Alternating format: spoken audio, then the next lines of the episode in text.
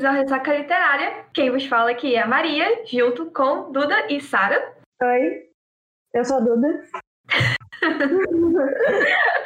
Aquelas de sempre.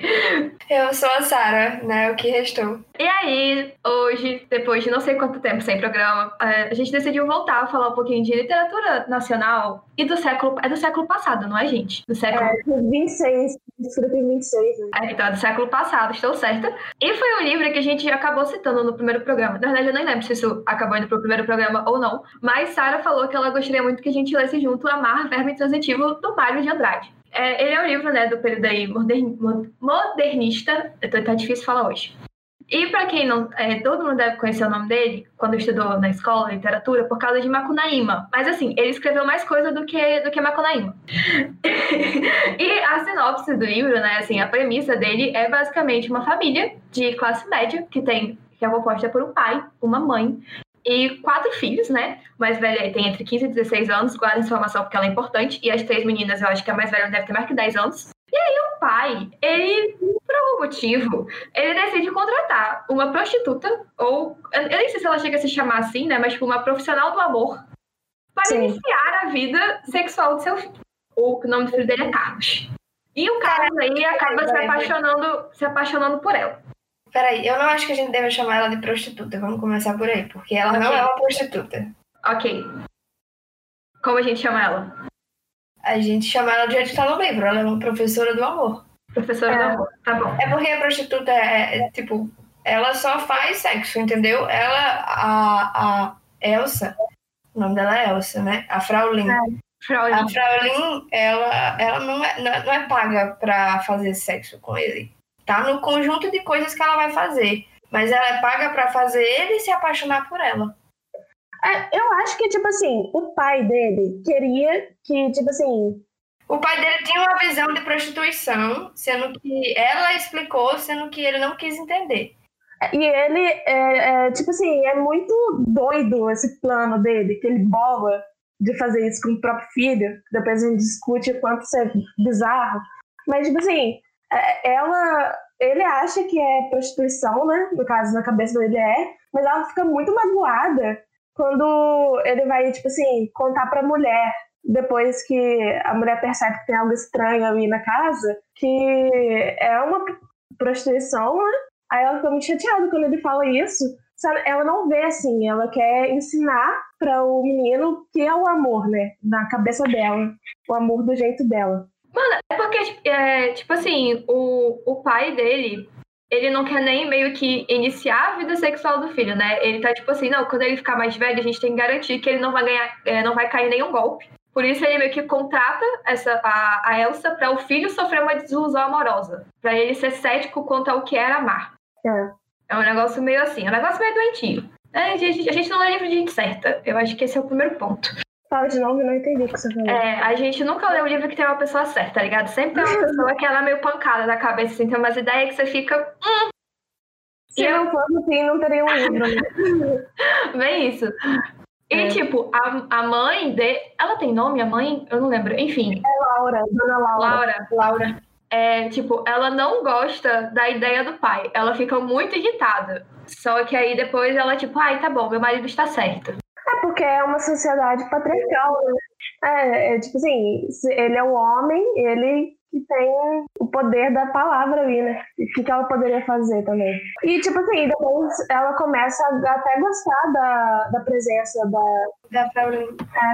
É. Ela é, ela é imigrante, né, alemã, e, tipo assim, ela, ela tem total desapego à família. Ela entra naquela família, é um trabalho, ela sai daquela família, é só um emprego. Ela não tem nenhum tipo de ligação com a família, mas a família se torna extremamente dependente dela. A todo mundo da família gosta dela, começa a gostar dela. Não só o Carlos nem nada, mas tipo assim, é a Fraulin, ela que ajuda com as coisas da casa. E tipo assim, todo mundo começa a ser dependente dela. E ela tá tipo, galera, acorda, eu vou vazar na hora que o serviço estiver feito, eu vou embora. É, ela tem, tipo, é, antipatia. Eu não acho que é antipatia, tá ligado? Ela, é, ela se coloca como é, uma profissional do amor, e é isso, isso aqui é um trabalho. Então, eu acho que, tipo assim, é, ela, ela até fala que ela tem antipatia, por exemplo, pela Maria Luísa. E eu acho que ela tem, tipo, um desdém com todo mundo que não seja alemão. Ela é racista, né, o nome. É, é. É uma coisa, assim, bem clara no livro, é que ela é bem racista. Ela desenha com qualquer um que não seja alemão. É, até os europeus, ela, ela até chega a falar numa parte do livro que ela tem até ela acha que os latinos, os portugueses, são inferiores também. E eles são europeus, né, os portugueses. É, é porque é, é, é uma coisa que me lembra muito nazismo, não dá pra parar de pensar em nazismo. Ana, mas se você for pensar, é uma época que o nazismo tava em ascensão, não? O livro é de 26. É, sim, é justamente é. por causa disso que ela saiu da Alemanha e ela está no Brasil. E ela quer voltar para a Alemanha porque meio que tá, tá tomando as coisas lá. Cara, mas eu, eu não consigo gostar dela. Porque eu não, eu não sei porque eu senti isso, mas eu senti que vai muito para a perspectiva dela no livro. Assim, a gente vê muito do que ela tá pensando, mesmo não sendo ela narrando. Mas, tipo, toda essa coisa, ela desenhar de quem não é alemão e tal. Aí, tipo, e, tipo, é, eu não consegui gostar dessa mulher. Não, não consegui gostar de ninguém do livro. Não consegui gostar do livro. Você não gostou do livro? Não. Eu adoro esse livro. Foi até que eu comentei com você, Sarah. Tipo assim, eu tava lendo, aí eu achava que eu tava entendendo, aí do nada eu não tava entendendo nada.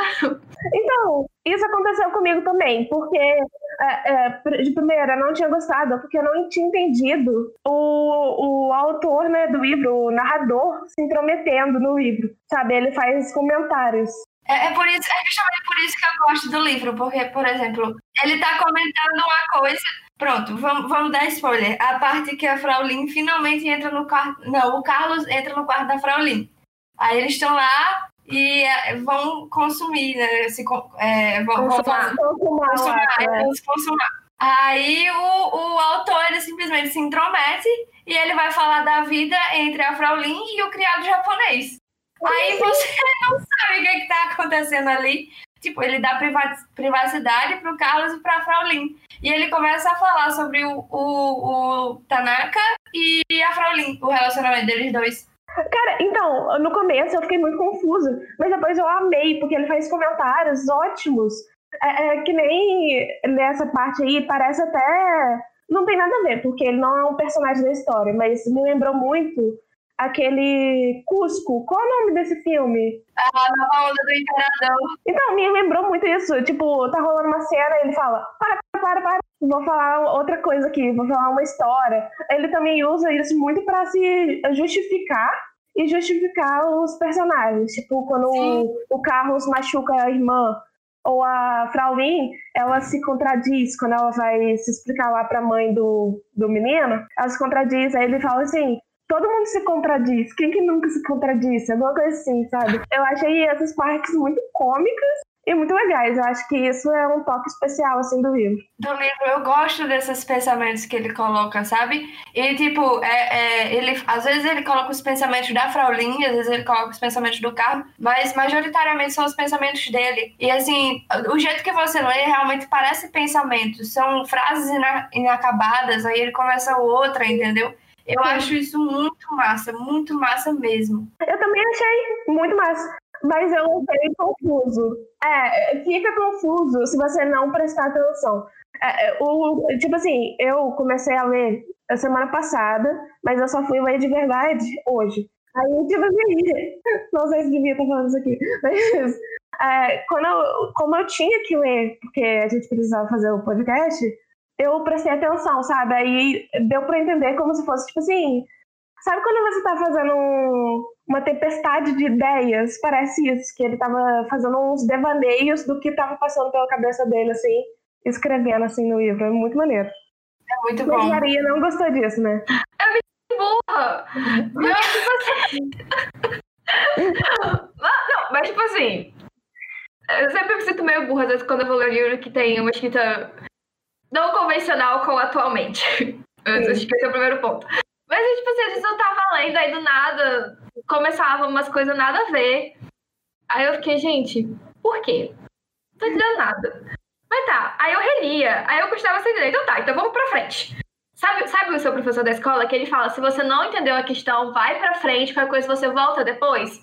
Uhum. Eu, eu, eu fui nesse sistema. Aí eu não entendi.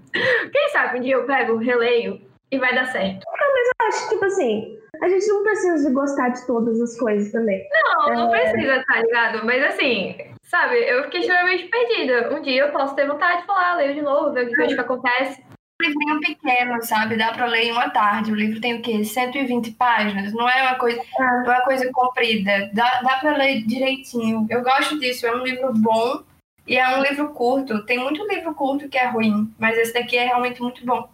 Tipo assim, é, eu, depois que eu terminei de ler, depois não, que eu já, eu já terminei de ler já tem um tempo. Mas enfim, eu fui pegar outro livro para ler. E aí, nisso, eu também não tava conseguindo engatar no livro. Aí, esse livro eu falei, gente, tô lendo aqui, tô assistindo vazio. Não vou ler mais ele. Outra hora a gente tenta de novo. É, eu comecei outro, que é o que eu tô lendo agora. Então, na fé. Mas não, eu acho, tipo assim, isso maneiro, porque dá pra gente descobrir o que a gente não gosta e o que a gente gosta nos textos. Por exemplo, é, que nem no episódio de Dom Casmurro, eu falei que a escrita me incomodava um pouco é, apesar da história ser muito boa, eu ter gostado da história, a escrever me incomoda. Esse aqui, de começo, me incomodou, mas, tipo, foi fora da minha zona de conforto. Aí, tipo, eu comecei a gostar. Eu comecei a achar legal o, a interferência dele na história. Achei maneiro. Eu acho que é muito a forma da escrita mesmo. Não necessariamente, tipo, de ter interferência ou não do narrador, sabe? Porque, tipo, esse negócio de interferência, por mais que seja um eu tô tentando lembrar de algum outro livro que seja um narrador em terceira pessoa que interfere no enredo. Só consigo pensar em fio. É, tem a, a, a garota que roubou livros. Ah, pronto, é que, é que é narrado pela morte. Spoiler. Não, acho que não é spoiler. Acho que ele se apresenta como morte logo no primeiro capítulo. Ele se apresenta. Pronto, esse livro. É, eu gosto muito desse livro, cara. Eu lembro que eu li esse livro eu fiquei, meu Deus, que livro perfeito. E ele faz interferências. Inclusive, ele tem capítulos que é só dele, né? Ele contando a perspectiva dele, do que ele estava vendo quando ele saía para coletar a galera na guerra. E eu acho muito legal. Aí, e, tipo, também acho legal essa interferência aqui, mas a própria forma, tipo, não sei, a forma que ele construía as frases, assim, não, foi. E o que eu achei muito engraçado, porque eu fui, é, fui ver vídeo do pessoal falando, né, porque, enfim, não tinha entendido nada. Aí parece que o livro foi muito chocante na época. Não sei se é chocante a palavra, mas que, tipo assim, ele usava um vocabulário muito coloquial. Então era um livro também que acabava sendo extremamente acessível a todo mundo para ler. Não é um livro cheio de, eu ia falar frufru, assim, sabe? Todo com as palavras difíceis e tal. É um livro de vocabulário fácil para 1920. Sim, é, é porque eu acho que, tipo assim, a escrita da época era mais buscada e ele falava de uma maneira como eu vi que tipo é, ele escreveu de uma maneira que fosse como se ele estivesse falando com você sabe não escrevendo. Mas eu, eu, eu também achei a escrita um pouco. Não rebuscada, mas eu achei que ele escreve de uma forma não direta. Por exemplo, tipo, os livros que a gente lê hoje em dia, eu acho diferente a escrita. Pode ser por causa do movimento, né, que ele tava, ou pode ser pela época também, não sei. Cara, sei. É. Mas vamos entrar na, na parte que é realmente problemática. É, o que, que vocês acham sobre o que aconteceu dela ter ficado com o menino? Olha, hoje em dia tem nome, pedofilia, mas é, ela tem quase, ela tem tipo 35 anos, não é? Sim, ele tinha 16. Então, 16, é... Não, então, o problema para mim é porque tem uma parte do livro, aquela parte que eles estão no trem, depois de ter feito uma viagem pro Rio de Janeiro que ela até ela mesma assume que ele é uma criança. Pelo menos nos, uh, nos olhos dela, assim, ele é uma criança. É, no livro fala, né, que na Alemanha, na Alemanha ele é considerado uma criança e no Brasil é. ele já é considerado meio adulto. Na Alemanha, em 1920, talvez 26, ele teria sido considerado uma criança. Mas logo quando a guerra estourou, tenho certeza que ele já teria sido considerado um adulto para ir para a guerra. É estranho. É tipo, ele não é a juventude hitlerista, a juventude de Hitler, eles não eram, tipo, tudo muito jovem e eles pegavam já em armas. Como que ela considera ele uma criança se essa mentalidade já estava sendo construída na época? Então, aí você também pega, tipo assim, quando você, você lê é, histórias que são mais medievais, é, tipo assim, 15 anos, 16 anos, a galera começa a falar, não, é um homem feito. E aí você tem meio que isso, tipo, de 15, é, eu vejo muito essa divisão, sabe? Tipo, de 15 anos para baixo, é, de uma forma geral, tá? Mas, tipo assim, quando nessas histórias mais antigas, de uma sociedade um pouco mais antiga, de 15 anos pra baixo você é uma criança, 16 você já é um adulto. Tipo, não existe uma fase de transição que hoje em dia a gente conhece como adolescência. É porque adolescência é algo social. É, tem, uh, eu acho que tem até países no mundo que nem tem isso, não tem essa transição. Porque é uma coisa cultural, né, da gente. A gente criou a adolescência. É, é uma coisa muito cultural e que hoje em dia choca muito. Mas eu acho que na época deve ter chocado muito esse livro também. Eu não li muitas críticas, assim, mas uh, só da história ser essa já deve ter chocado pra caramba. Mas o pior, tipo assim, é que o plano todo do pai dele foi para ele evitar os perigos, né, de ficar com uma, uma qualquer, uma prostituta. Mas na verdade ele já tinha ficado. Esse que é o pior. O plano do pai dele já desde primeira já estava dando errado, já era mal sucedido. É, quando o Fraulin final, finalmente transa com o Carlos, né? Aí ela vai lá e fica intimando o Carlos. Não diga que eu fui a primeira, eu não fui a primeira. Eu sei que você já esteve com outras mulheres, não sei o que. E ele tenta dissipar, né? Dizer, não, você foi a única, a única, a única, até que ele confessa. Não, eu já comi uma puta mesmo com meus amigos. E aí a, a Fraulin fica muito nervosa nessa hora, porque ela não sabe se ela conta pro seu Souza Costa, que é o pai do Carlos, né?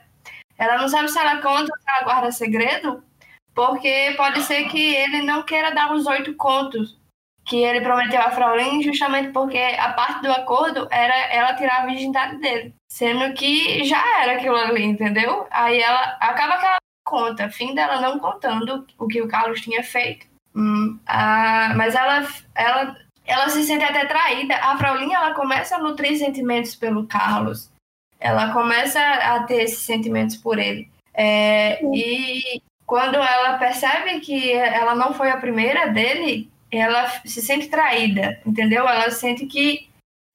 Não sei dizer em palavras, só se eu lesse o livro, mas é um sentimento de traição. É como se ela se sentisse corna mesmo. Cara, mas sabe o que eu senti? Que eu senti os ciúmes. Ela até fala que sentiu ciúmes de profissão, mas eu acho que ela sentiu ciúmes de verdade sei lá, ela começa a chorar e eu acho que é em parte porque ela tava com medo de perder os oito contos dela, mas também, sei lá, a, a... e o pior, cara, foi o Carlos se sentindo feliz de ter uma mulher chorando por ele. É, a Fraulin conta, né, pros pais, tipo, ah, não, já foi. Aí os pais bolam um plano, né, pra, tipo, eles meio que descobrirem o, o affair e mandarem ela embora. E na hora que isso acontece, o Carlos, tipo, não, eu caso com ela. Eles pegam o Carlos do pool com a Fraulin. E aí é, o pai começa a fazer o showzinho dele, né? Falando que, ah, e se ela for uma. Como é? Uma aproveitadora, se você é, tiver que casar com ela, se você tiver filho. Aí, tipo assim, ele fica muito abalado, né? Eles fazem uma tortura psicológica com o garoto. Eu, eu senti muita dó dele, mesmo ele não sendo nenhum mocinho. Na verdade, eu acho que até, não sei, depois eu desenvolvo esse pensamento. É, ninguém ali é, é, é, inocente, vamos botar assim. T talvez você possa colocar que ele foi a, que ele é realmente a maior vítima, tá ligado? Assim, bicho, ele tá, tá sendo ali é, meio que vítima de uma ilusão, de uma tortura psicológica dos pais dele e da Fraulin. É, mas eu acho que, tipo assim, ele, ele fica tão abalado com o negócio de poder ter um filho que ele dá um ataque, ele fica batendo na porta dela, que nem um louco, né? Ele até agride o próprio pai. É pesadíssima essa cena, eu achei super pesado. Tipo, super. Nossa, imagina se os pais bolarem um plano para te machucar romanticamente. Que loucura. O, o pai dele até ele, ele, se sente culpado depois que a Fraulein vai embora. Porque passou uma, duas semanas e o Carlos, ele ainda não tá se recuperando, sabe? Uhum. Aí o pai, ele fica meio aflito. E agora a gente deve ir pro sítio, acho que se afastar faz bem. E ele fica meu Deus, o que é que eu fiz? Eu sinto meio que um arrependimento por parte do Souza Costa, mas não o suficiente. Até porque no final do livro você vê, né, que Carlos vai se casar bem, o que a Fraulin fala que ele tá com uma holandesa, parece, né? É. Vai ser um casamento rico e tal. Você vê que tudo no final acaba meio que bem. Mas assim, assim, Ai. logo quando a Fraulin vai embora, é, ele entra meio que num estado depressivo, sabe? Ele, ele fica com o coração partido. Ele realmente amava a Fraulin. Mas, tipo assim, eu acho assim, o pai dele, apesar dele ter dado tudo certo no final, entre aspas, né? É, é, ele fez de uma coisa muito maldosa. Ele queria proteger o filho, né? Que ele, era o plano dele, proteger o filho do mundo, das mulheres que poderiam ser um perigo. Mas ao mesmo tempo, ele até falou que queria, tipo, se vingar. Tipo, é, ele bola esse esquema para dar um susto no filho e meio que se vingar, sabe? Em vez dele educar o filho dele, ele passa isso para outra pessoa, passa essa responsabilidade para outra pessoa fazer e ainda quer machucar o filho com uma coisa que, tipo assim, era só o pai dele educar ele. Mas você tá falando machucar o negócio do susto ou machucar o negócio de, do coração partido? O, o susto e o coração partido. Porque assim, o susto ele até se arrepende, lembra que ele não quer fazer. Ele não quer fazer, ele não quer dar o susto, mas eu acho que é mais por egoísmo, porque ele não quer que a Fraulin vá embora, alguma coisa assim. Eu sei que no meio do caminho ele se arrepende e não, não quer mais. Ele, ele até fica pensando e tal, na merda que ele tinha feito, né? Envolver uma mulher e tal. Mas sendo que aquilo ali não foi da, coisa, da, da cabeça dele. O Souza Costa ele já tinha visto os amigos dele fazendo as mesmas coisas, entendeu? A Fraulin já foi indicação de outra pessoa que passou pelo mesmo caso.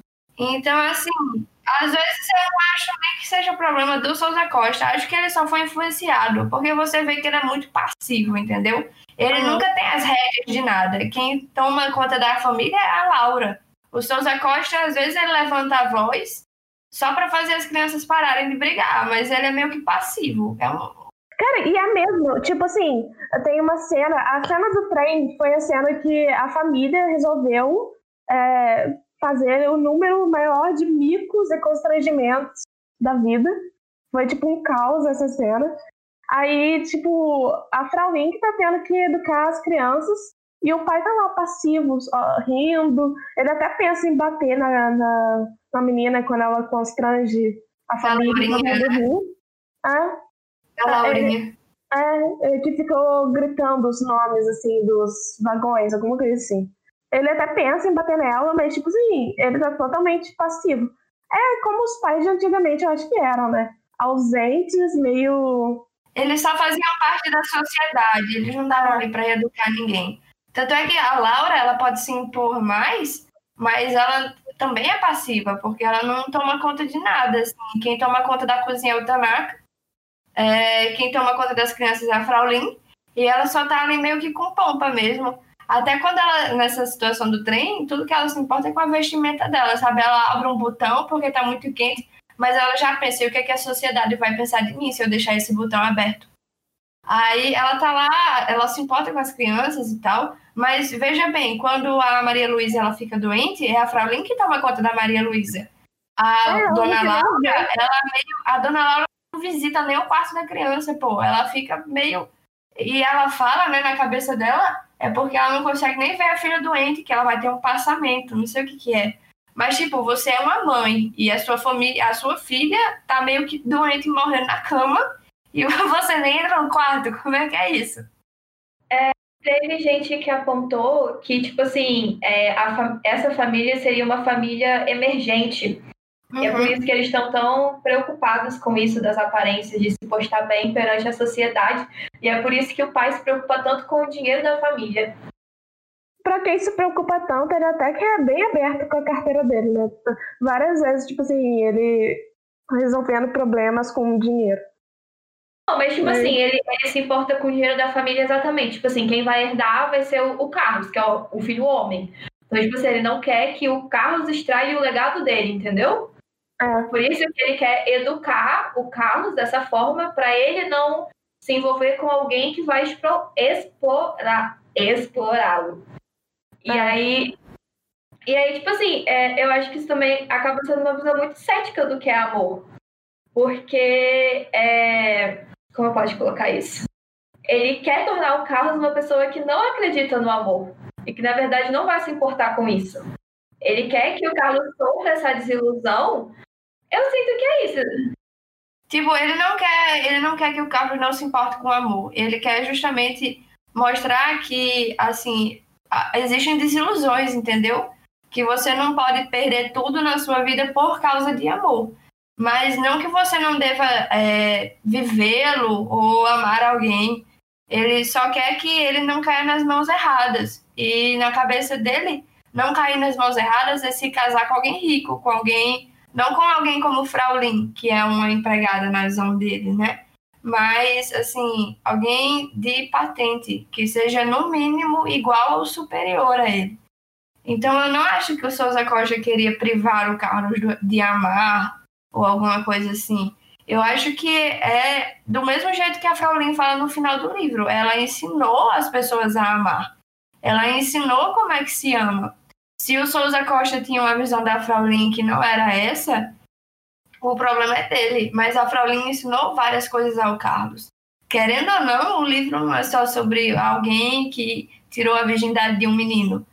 Ao redor, ao, ao percorrer do livro, você nota várias coisas você é, é, tem falando sobre o, os homens, né? O homem, o, como que ela diz? O homem. Ah, o homem do, dos sonhos e o homem da vida real, alguma coisa assim? Isso, é o homem do sonho e o homem da vida real.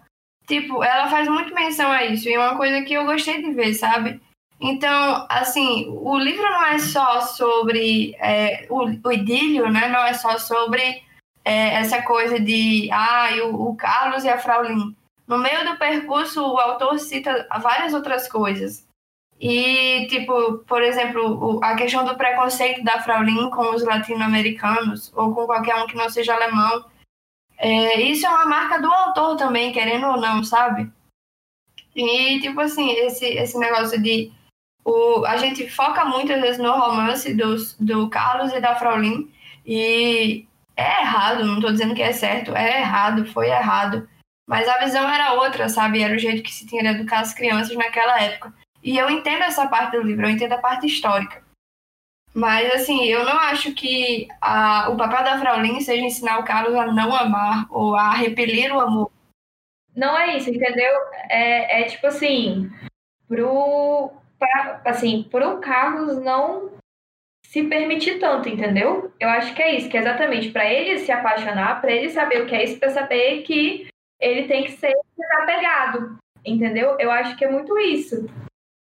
É coisa de limite, é limite. Então, é, eu acho que, tipo assim, é, eu vi até um negócio que o Carlos, ele, ele não sabia se controlar. Por exemplo, ele machucava muito as irmãs dele. E o autor mesmo dizia que era sem querer. Ele não é, sabia ele... amar de uma forma moderada, respeitosa, calma. Não sabe? violenta. É. Então, acho que ela queria isso. É, é, ela repudiava o amor latino-americano porque ela achava que era uma coisa assim. E o amor dos alemães, não sei se estou certa, mas o que eu entendi do que ela estava falando, né? Que o amor dos alemães era mais. Contido. É, calmo. Ela não entende a intensidade dos latinos, é isso que ela fala. É. Ao longo do texto, ela sempre fala o jeito latino de se falar, o jeito latino de se fazer as coisas. É, tem quando o, o Souza Costa, Laura é, e a Fraulin estão conversando sobre por que, que a Fraulin está naquela casa, aí é, é, o Souza Costa ele meio que começa a falar mais, né? Ele fala pelos cotovelos. Aí a Fraulin começa a não entender por que, por que, ele tá falando demais, o que, que significa isso. Porque na cabeça dela a frase tem que ser é, sujeito, verbo, predicado. E ele começa a falar demais e falar é, subjetivamente coisas que ela não entende. Sim, é, ela, ela repudia tudo que é da, dos latinos. Ela, tipo assim, a, a, ela se constrange muito também da maneira que a família age e da maneira que eles agem assim, justamente porque são latinos. É muito presente isso dela, é tipo uma das maiores características dela, assim. Aqui, ó, deixa, achei aqui. É... Vou ler aqui um pedacinho da página 40, que é quando isso acontece. É... O método germanicamente dela e didática habilidade no agir não admitiam tal fumarada de palavras desconexas. Aquelas frases sem dicionário nem gramática irritaram-a ainda mais queria, exigia, sujeito, verbo e complemento. Só uma coisa julgara perceber daquele engranzel. E, engraçado, justamente o que Souza Costa pensava, mas não tivera a intenção de falar. Pagavam só para que ela se sujeitasse às primeiras formas amorosas do rapaz. Quer dizer, a ela não, não, não, aceita isso, sabe? Ela, ela não gosta desse reverberar do, dos latinos, ela não gosta do jeito da gente se expressar ela quer uma coisa é, fluida, assim, é, gramaticalmente certa. Ela quer uma coisa regrada, ela precisa de regras. Então, é, e, e, tipo assim, me lembrou uma história da minha vida, assim. A gente recebeu uma. Como se chama? Como se chama? Quando a pessoa vem pra cá estudar. Intercâmbio. É, intercambista alemã lá no Alfa. E ela era muito amiga da minha irmã, e às vezes ela vinha aqui em casa. E ela ficava muito. Ela estranhava muito a maneira que a gente falava, porque ela achava que a gente falava de uma maneira muito alta, muito aberta, sabe? Tipo, às vezes eu tava falando com a minha mãe, assim, normal, não estávamos brigando nem nada, tá falando normal. E ela achava que a gente estava brigando, porque a gente falava de uma maneira muito alta. E também eu, eu perguntei para ela e eu descobri, né, que eles falam de uma maneira mais lenta, mais devagar, porque a língua deles já é bem, como posso dizer, é forte. Então eles falam de maneira mais contida. Contida. É. De onde é? Ela é da Alemanha. Então, é, é, isso é uma coisa muito própria deles, né? Tipo, eles estranham muito isso. E imagino que e uma menina, uma mulher racista que nem a Fraulein era, ela ia estranhar muito mais, né? Além de estranhar, ia reprovar a maneira que a gente é. E, e outra coisa, é, vocês acham que quem era o filho preferido? Ah, é a Maria Luísa. Então, eu fiquei achando isso também, mas eu vi uma, uma, um resumo que falava que o, o filho preferido era o Carlos, porque tudo se girava no centro dele. Mas eu acho que não. Eu acho que os pais, eles até uma hora falam que é, eles acham que a Maria Luísa canta muito bem ou tem habilidades para tocar muito bem. Eu não lembro bem o que é. Aí eles falam que, tipo assim, quando você bota suas esperanças no filho, no filho, os outros ficam com as sombras, sabe? Os outros não têm isso. É, eles só predil... eles têm ela como predileta e botam as esperanças nela e os outros que lutem. Cara, o Carlos é o herdeiro, sabe? Ele é o filho homem herdeiro. Por bem ou por mal, a fortuna vai ficar com ele. Sim. Mas eu acho que na parte do livro fala que quem herda as coisas é Maria Luísa, meu. É? Eu não me recordo de nada. É, tem uma, logo no começo, assim, ele fala que o pai fala que quer que o Carlos estude direito. Aí o Carlos fala que não, não tipo assim, é indiferente para ele estudar direito ou não, já que o pai dele vai dar uma fazenda para ele quando ele for mais velho. Então, pelo menos uma propriedade ele vai herdar, né? Sim, é, ele herda bastante coisa, mas eu acho que quem fica com as coisas mesmo é Maria Luísa. Eu acho que tem essa parte, não, não tô lembrada de onde é, eu vou tentar achar. Mas eu realmente não sei. Mas é, eu realmente acho que a Maria Luísa é a preferida. Tanto que as outras filhas, cara, elas mal aparecem e quando aparecem é porque estão sendo mal educadas. Tanto é que você vê, tem uma parte que a Maria Luísa era quem estragava as coisas, né? Maria Luísa quebrava as coisas, aí ela, ela só tinha aqueles olhinhos de biloca que ninguém desconfiava. E ela não pedia desculpa nem nada, né? Ela só se sapava mesmo, na maior. Aí o Carlos, o bichinho todo inocente, ele quebrava as coisas, aí ia lá pra pessoa, pedia desculpa, falava, eu quebrei tal coisa, não sei o que, não sei o que. Eu fico com muita dó do Carlos nessa hora, sabe? Porque ele fica sendo mal da história, sendo que a, a pirraia mesmo, a, a chatinha, era a Maria Luísa. Sim, qualquer coisa, qualquer coisa que ele fazia, ela já gritava pra mãe. Uhum. Ela era bem mimadinha mesmo. Tem mais alguma coisa que vocês querem discutir sobre o livro? Tu gostou do livro em si? Tá perguntando pra quem? Pra você? É, pra mim não foi. É, pra Maria a gente já sabe que ela não gostou, ponto, acabou. Então, eu, eu, eu gostei do livro. Eu achei que é uma coisa diferente que eu não pegaria pra ler sozinha. E eu gostei, tipo, ele faz reflexões, como eu disse, a melhor parte é quando o autor fala sobre a própria obra dele, né? Que é metalinguística, né?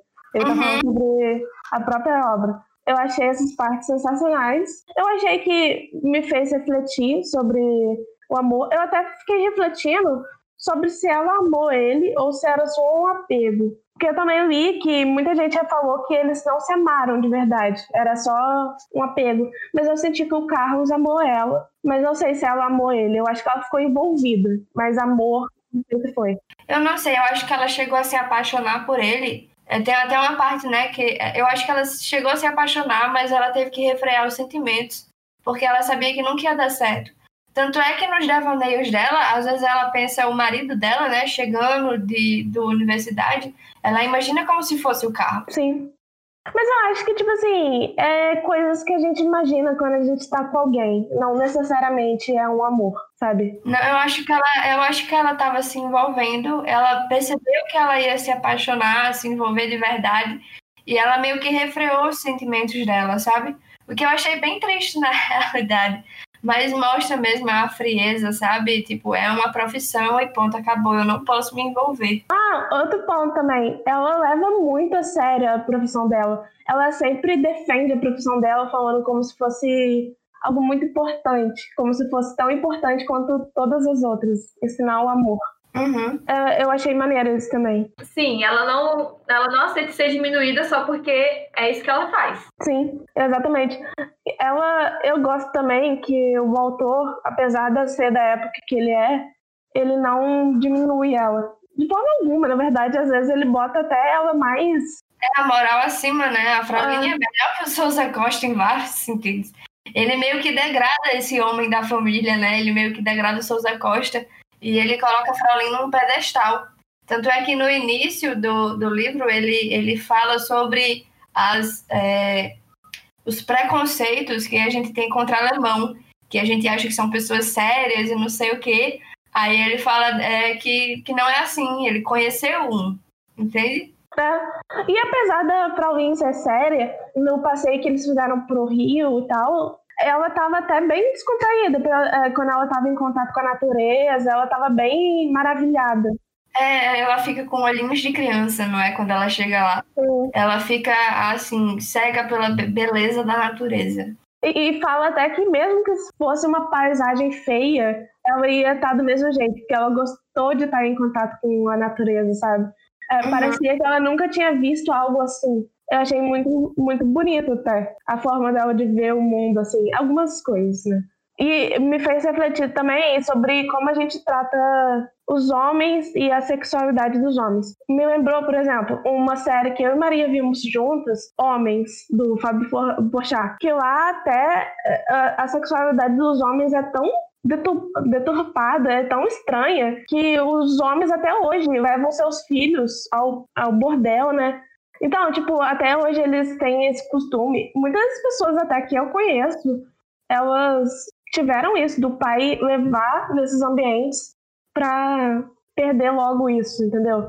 Aí e também me fez pensar, tudo bem que no final parece até que deu certo pro Carlos, mas será que ele não ficou meio traumatizado? É, tipo, com alguma tendência de comportamento que influenciou na vida dele, sabe?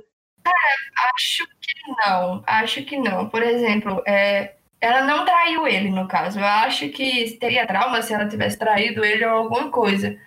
Mas, por exemplo, foi mais uma decepção amorosa. Eu não creio que a gente, pessoas com um psicológico saudável, tenham traumas por decepções amorosas. Então, é porque eu acho que, tipo assim, é, nesse momento que ele acha que ele se apaixonou pela a governanta da casa, que ela seria a função é, dela, é, esse momento que ele acha que se apaixonou pela governanta da casa e ela teve que ir embora, o que ele teve foi uma decepção. Mas quando ele descobrir, se ele vier descobrir que na verdade tudo aquilo ali era um plano do pai dele, que na verdade ela era uma contratada exatamente para fazer isso, ele provavelmente vai se sentir traído. Cara, eu acho que ele descobre. Eu acho que ele descobre, porque no final do livro tem uma certa cumplicidade. E ele vê ela no passeio de carnaval junto com o Thomas, entendeu? Com o Tomás, Thomas, sei lá. Então acho que ele sabe e ele só não liga. Mas, tipo assim, é, no caso do, do Carlos, né, nosso, nosso personagem fictício, é, tem, é toda essa questão. Foi um negócio muito mascarado. Foi um negócio, foi tipo um processo para ele se aproximar dessa pessoa, da, da Fraulin. Mas, tipo assim, no caso de que acontece hoje, que vocês estão falando, tipo, ah, tipo, tem um amigo que isso aconteceu. Cara, simplesmente o pai pegou na mãozinha, levou e falou, vai, e faz. E só volte aqui enquanto fizer. É engraçado porque quando a gente aprende sobre educação sexual, a gente só fala sobre sexo. Mas tem tantas outras coisas, sabe? E, tipo, eu acho que. No, boy, eu não sei. É, tem, tem É porque eu não quero entrar no âmbito da prostituição, entende? Porque é um assunto bem delicado. É, se vocês quiserem, a gente pode até discutir isso. Mas eu acho esse negócio de forçar alguém a perder a virgindade ou forçar alguém para ir num bordel, velho, isso é, é, é vergonhoso, sabe? É vergonhoso você obrigar alguém a fazer essas coisas. Isso, isso é uma violação, na real. É, é, é, um viola... é, é, é velho. É bem estranho isso. Então, o que eu tava falando naquela hora é, é, que, tipo assim, eu li um artigo sobre prostituição ser estupro ou não. Então, isso é um, uma coisa muito complexa, mas o que eu lembro de ter lido, assim, é que os homens eles levam os filhos a, ao bordel para perder a virgindade e eles, além de causar, tipo assim, o artigo defendia que era estupro, é, é uma violação da mulher, eles estão causando uma violação do próprio filho, sabe? Eles estão invadindo um espaço que não era deles, é um corpo que não é deles, forçando uma pessoa que não são eles a fazer algo que não é coagido, sabe? E aí, na série Homens, do Fábio Porchat, é, pode parecer até que ele é uma pessoa normal, que tá tudo bem com ele. Mas ele tem vários problemas de se relacionar com mulheres, de se relacionar no relacionamento mesmo entre duas pessoas, que foi causado por essa visão deturbada do sexo e do amor, sabe? Isso traz problemas para a pessoa. Mas eu não acho que isso seja problema tipo da prostituição. Eu acho que isso seja problema da pessoa que está usufruindo da prostituição, entende? Ou então entrou nessa, nessa por, sei lá, tem gente que entra brincando e acaba se afeiçoando e tal. E, e tipo assim, tem. Não, não sei explicar, mas existem graus e graus, sabe? Tipo, é, é, é bem complicado esse tema. Cara, é uma questão de você não respeitar o espaço do próximo. Se é seu filho, seu amigo, seu primo, seu cachorro. Sim, é, esse é o ponto. Assim, não precisa ir muito para longe. Deve vir da pessoa e a consciência da pessoa. Exatamente. É. Mas e quanto à prostituição em si, o que, que, vocês acham? Vocês acham que a Frauline se prostituiu? Sinceramente, eu acho que sim.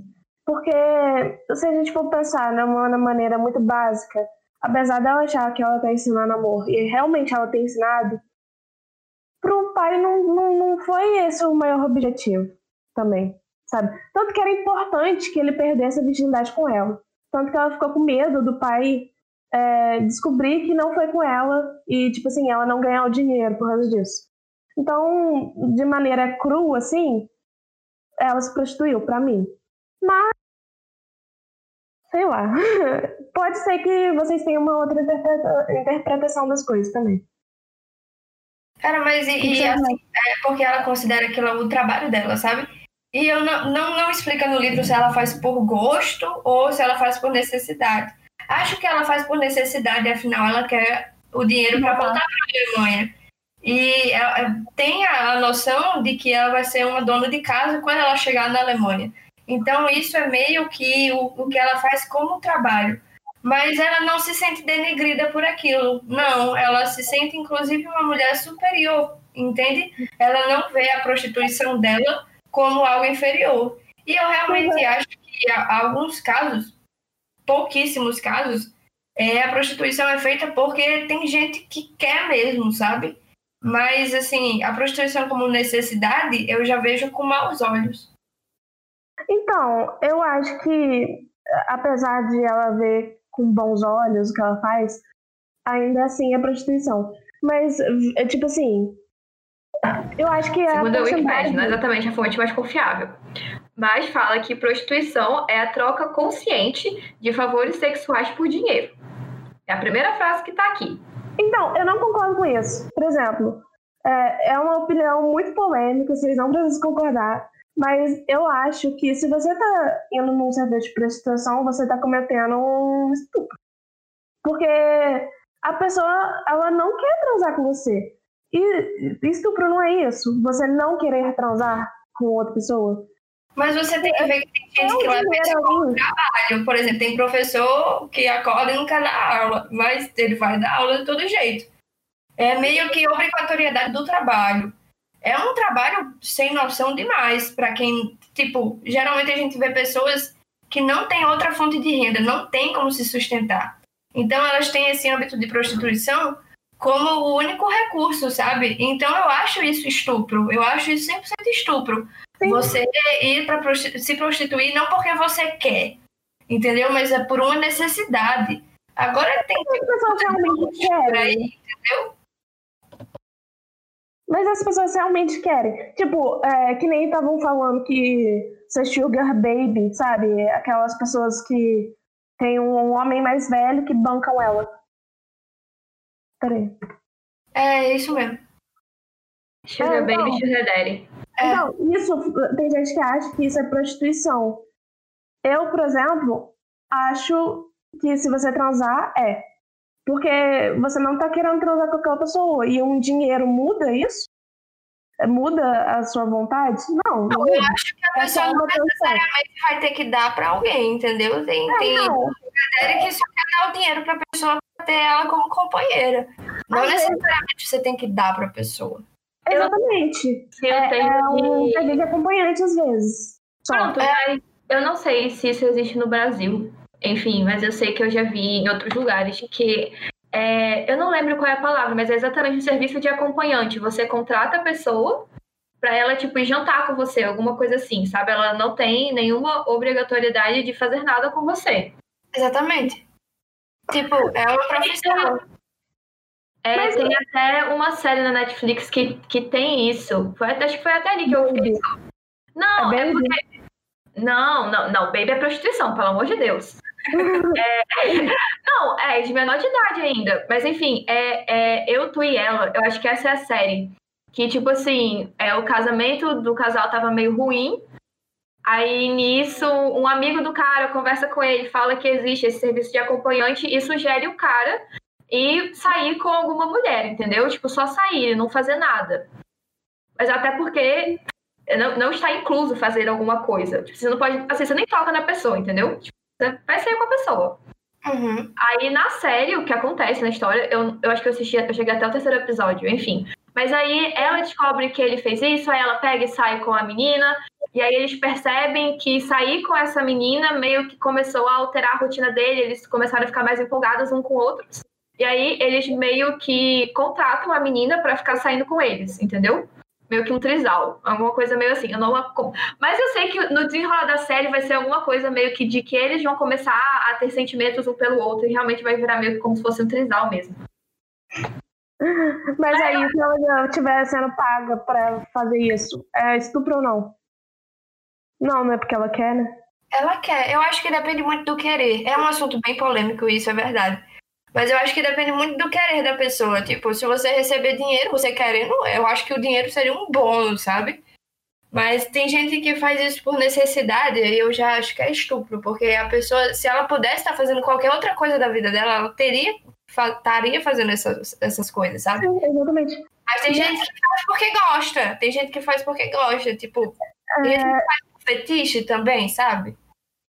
Tem uma frase, é, você falou o negócio de, do professor também não querer dar aula e, tipo assim, é, a pessoa não querer. Aí tem uma frase daquela série que todo mundo ama e que eu acho super boring, que é, tipo assim, é, todo mundo é prostituta. A gente só prostitui partes diferentes da gente, entendeu? É, eu já ouvi essa frase também. Todo mundo é prostituto, velho. Todo mundo. Mas Querendo ou não, você sempre vai dar uma parte de você para receber dinheiro. Sim. Mas eu acho que, tipo assim. Só prostitui diferentes partes de nós. É uma forma interessante de observar as coisas. Porque, tipo, se, se a gente for ver as coisas do marxismo, né? Tipo, a gente está vendendo nossa força de trabalho. Que seria isso, né? Uhum. Mas, enfim, não vamos nos aprofundar muito nisso. Não. Mas é uma forma interessante de se pensar, sabe? Eu, eu gosto dessa frase. Sim. Enfim, acho que é isso que eu tenho pra falar. Não, e aí, gente? A Fraulin se prostituiu ou ela não se prostituiu? Sim, pra mim sim.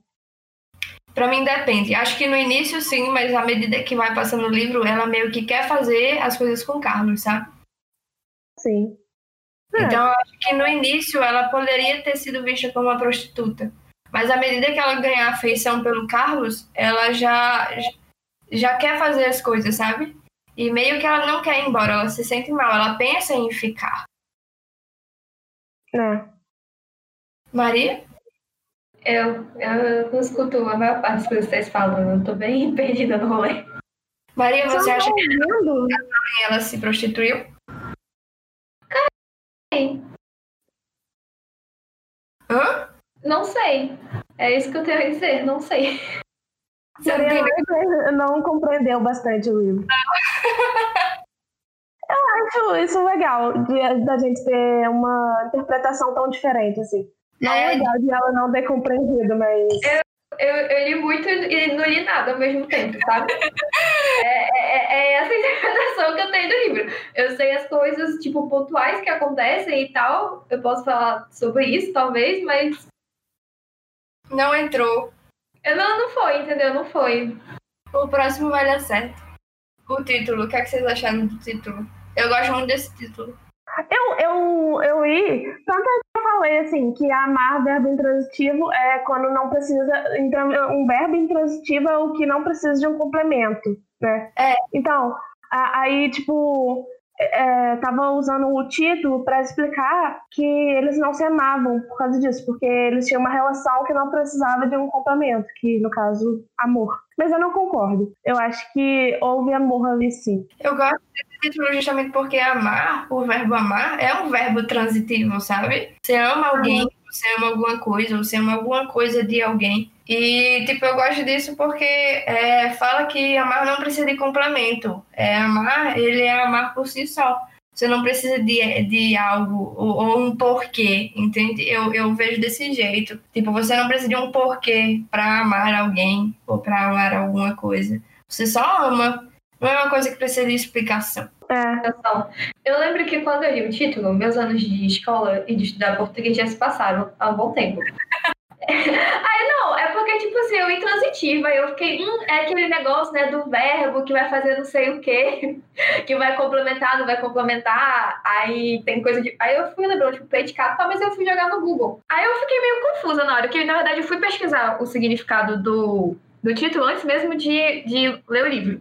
Eu fiquei, tá, mas tá errado. Por quê? Por que que tá intransitivo se é transitivo?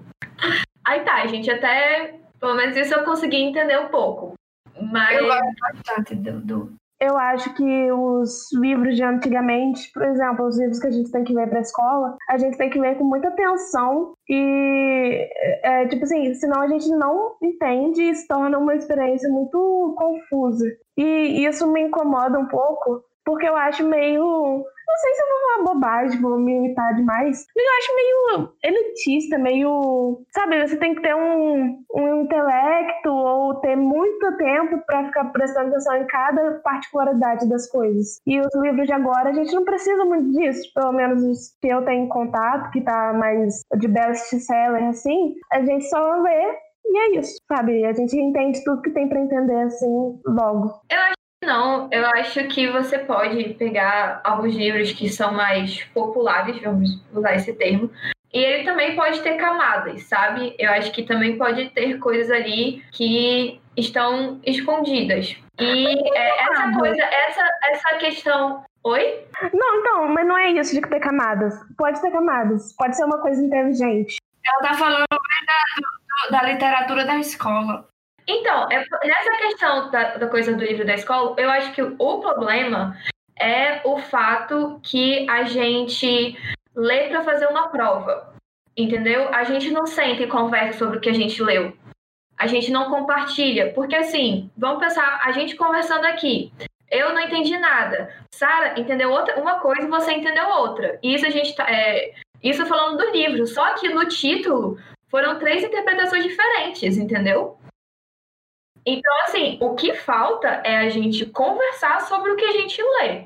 Não necessariamente que esse livro é difícil ou ele é fácil e se você não entendeu, você é burro. É, vou, vou falar agora como uma graduanda de letras. É, isso que vocês falam está muito ligado a um processo chamado sociocultural, mas eu vou tocar nesse âmbito rapidinho depois. É, é, o ensino de literatura, eu e outras pessoas também, hoje em dia nas escolas brasileiras, está defasado. Porque a gente só lê o que a gente considera clássico.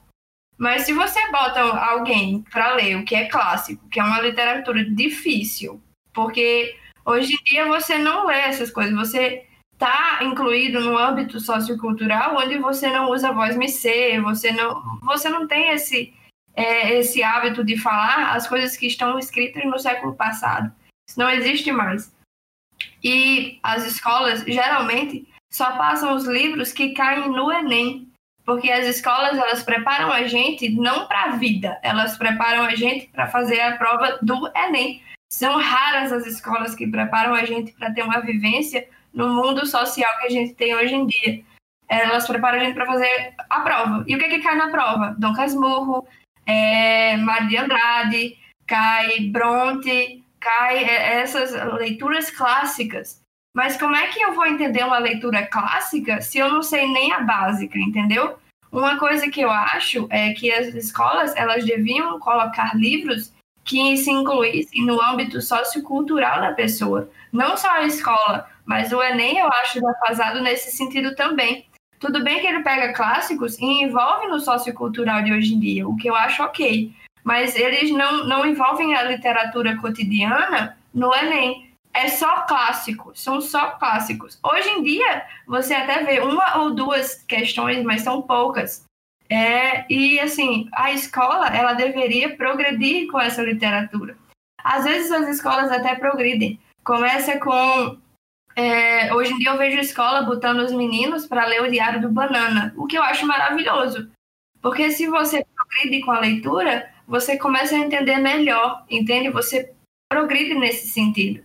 E, o, que seria o sociocultural? O sociocultural é entender que você tem uma vida à parte da escola e que essa vida à parte da escola não pode ser divergente da vida da escola, entende? O que você aprende de fora tem que servir para o que você aprende na escola. E o que você aprende na escola tem que servir para de fora. Você não pode pegar uma criança, por exemplo, que vive em, em situação de favela e dar para ela o material de gente que vive dentro de condomínio de luxo, porque ela não vai entender.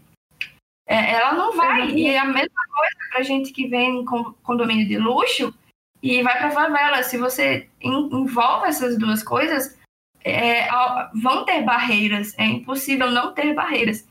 Então, o ensino da, da literatura nas escolas, ele é defasado nesse sentido, de você só ler os clássicos. Mas como que eu vou entender o clássico se eu não entendo o coloquial, entende? Você tem que ter as escadinhas. Você não pode sair de, de ler o seu WhatsApp para ler é, Mário de Andrade. Claro que você não vai entender. Teve uma coisa que na minha escola isso aconteceu quando eu estava no sexto ano, que eu achava muito legal, que era a ciranda do livro, que era cada aluno tinha que trazer um livro de casa que fosse uma literatura né, da nossa idade, obviamente, e a gente trocava. A professora empilhava todos os livros na mesa e ela mostrava esse livro, quem quer? Aí a pessoa levantava a mão. Aí às vezes tinha tipo, ah, mas eu também quero. Então fica, sabe, você decidia, a gente pegava um livro e lia.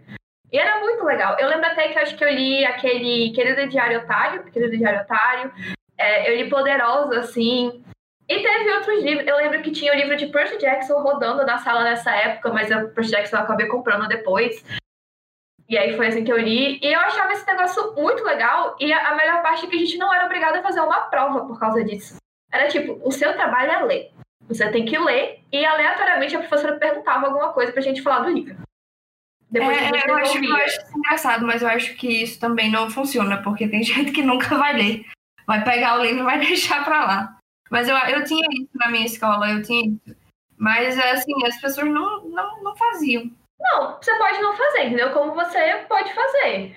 É, mas eu acho que, assim, você pelo menos também tá dando a opção para aquela pessoa, sabe? Uhum.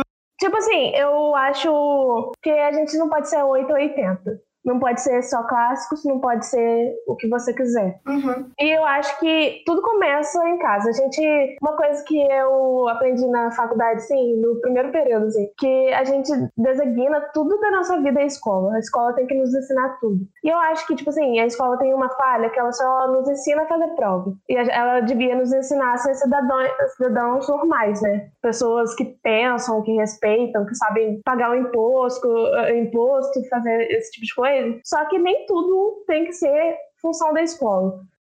Eu acho que os pais, por exemplo, desde criancinha, eles deviam ensinar as crianças a ter o hábito da leitura, sabe?